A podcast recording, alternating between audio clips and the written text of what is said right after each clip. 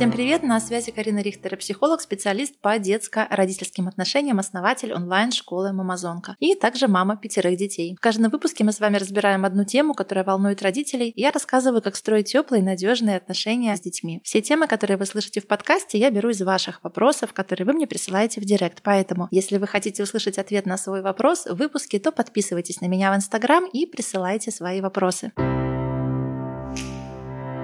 А сегодня мы с вами поговорим о том, что же делать, если у вас с мужем совершенно разные взгляды в вопросах воспитания детей. И я сразу вам скажу, что было бы очень странно, если бы у вас были абсолютно одинаковые взгляды в вопросах воспитания детей, если бы вы абсолютно во всем соглашались друг с другом и абсолютно во всем совпадали. На самом деле это невозможно. Изначально мы выходим из двух семей. Даже не будем говорить о том, что один из нас мужчина, другой женщина, и у нас уже немножко по-другому, по-разному работает психика, работает эмоциональность эмоциональная сфера, работает логика. Встречаясь с другим человеком, мы понимаем, что у нас разное воспитание, разное восприятие некоторых вещей. У кого-то в семье было принято так, а у кого-то абсолютно наоборот. Не бывает две абсолютно одинаковые семейные системы. Всегда есть какая-то разница. И наша основная задача — это, отталкиваясь каждый от своей семейной системы, в итоге построить что-то третье, построить нечто общее, свою семью, которая, да, может быть, что-то возьмет из семьи жены, что-то возьмет возьмет из семьи мужа, объединит какие-то лучшие методики, лучшие практики, от чего-то откажется, а где-то возьмет что-то и создаст свое, что-то уникальное, но в целом выстроит свою собственную личную семейную систему. Поэтому не совпадать в чем-то, смотреть на разные вещи под разными углами, это абсолютно здоровая, нормальная история. Это однозначно не про то, что мы друг друга не любим, мы друг для друга не созданы, мы ошиблись, когда поженились, да, когда создали семью вышли замуж. Нет, это про то, что мы, да, мы разные люди. А нету на Земле какого-то нашего клона или так называемой половинки, а с которым бы мы совпали просто по всем вопросам. Так не бывает. Каждый человек — это своя индивидуальная вселенная. Конечно же,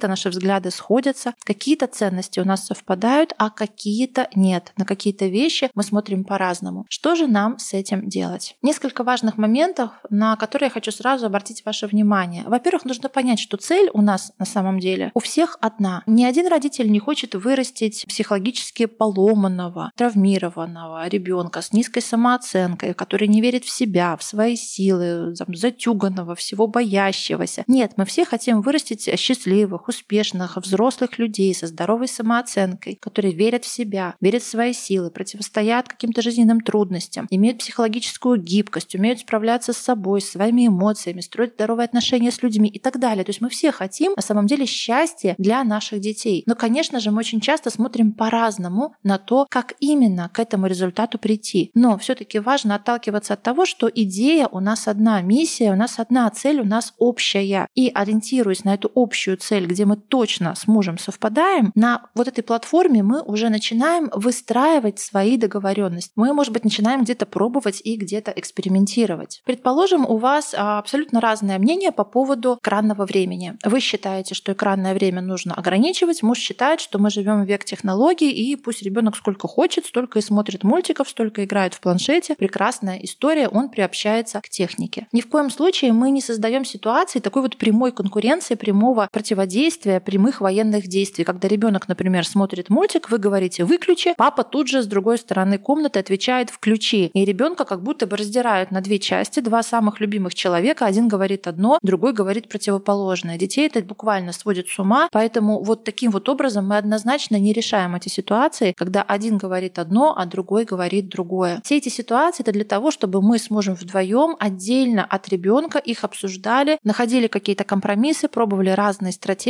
разные варианты. Да? Например, договориться, что пусть понедельник будет мамин, да, а вторник будет папин. То есть, например, меняться. В понедельник ребенок смотрит сколько хочешь мультика, а во вторник, например, он смотрит полчаса в день, да, посмотреть, как это работает. Или договориться, что рабочие дни пусть будет мамин сценарий, выходные будет папин. Или найти какой-то компромисс да, по времени, сколько времени все-таки вас обоих устраивает то, чтобы ребенок смотрел мультик. Потому что на самом деле самое страшное для ребенка это не то, получит ли он в день 30 30 минут экранного времени или 2 часа экранного времени. Самое страшное это когда двое его любимых взрослых людей начинают ругаться, спорить, делить ребенка буквально между собой и разрывают его психологически на две части. Эта травма гораздо серьезнее, нежели чем 2 часа просмотра гаджета. Поэтому по каждому разногласию мы работаем отдельно. Во-первых, мы задаем себе по-честному вопрос, а насколько это принципиально? А насколько это действительно важно? Приведу пример. Для моего мужа очень важно, чтобы кровати с утра были заправлены. У него порядок, правила, довольно-таки большая его ценность, а для него это действительно имеет большое значение, и ему действительно психологически гораздо комфортнее, когда все кровати сразу же с утра после пробуждения аккуратненько заправлены. Мне лично это совершенно все равно. Я могу спокойно жить с незаправленной кроватью, мне это вообще никак не мешает. Но я понимаю, что для него это про что-то ценное, да, про что-то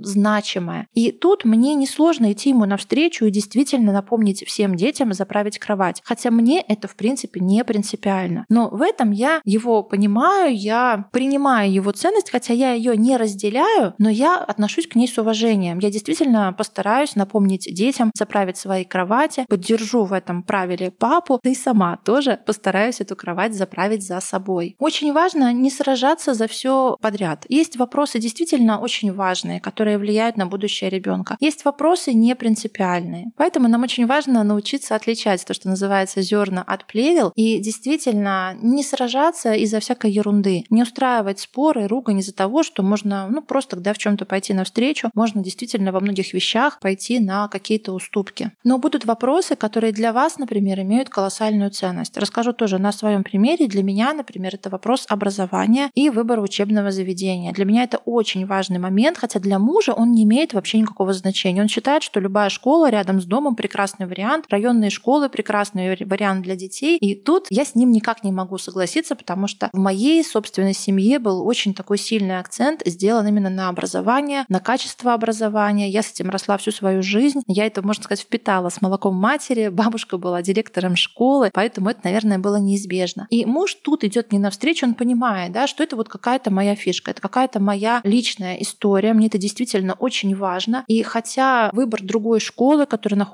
более далеко, да, в более неудобном положении, в другом городе в нашем случае, это действительно создает неудобства для нашей семьи, но тем не менее муж идет мне навстречу, потому что он понимает, что тут у меня заложена очень большая ценность. И вот это вот умение договариваться, искать компромиссы, идти друг другу на уступки, в целом будет зависеть от того, какие у вас отношения с мужем. Если у вас в отношениях сохранилось тепло, любовь, взаимная поддержка, уважение к друг другу, желание, в принципе, договариваться, то вы договоритесь. Если у вас по отношению к друг другу очень много обид, каких-то претензий, накопилась какая-то критика, провисает уважение, не хочется уже быть вместе, вы потеряли себя как пара, вы потеряли себя как мужчина и женщина, и вы остались только родителями, начинаются вот эти все войны из-за вопросов воспитания детей. И очень часто на самом деле вот эта война, она не про то, что ну прямо никак вы не можете договориться, это про то, что вы не хотите договариваться, вы хотите каждый настоять на своей точке зрения. И это в целом вопрос вообще качества ваших отношений, вашей любви и вашей привязанности по отношению друг к другу. Если вы с мужем находитесь как будто бы по разные стороны баррикад, постоянно выясняйте, особенно при ребенке, как правильно воспитывать свое чадо, я вас приглашаю на свой бесплатный мастер-класс «Командир нашелся». В этом мастер-классе мы подробно разбираем вопросы иерархии и смотрим, как выстроить здоровую иерархичную систему в семье. Что делать, если с мужем никак не получается найти компромисс в вопросах воспитания детей?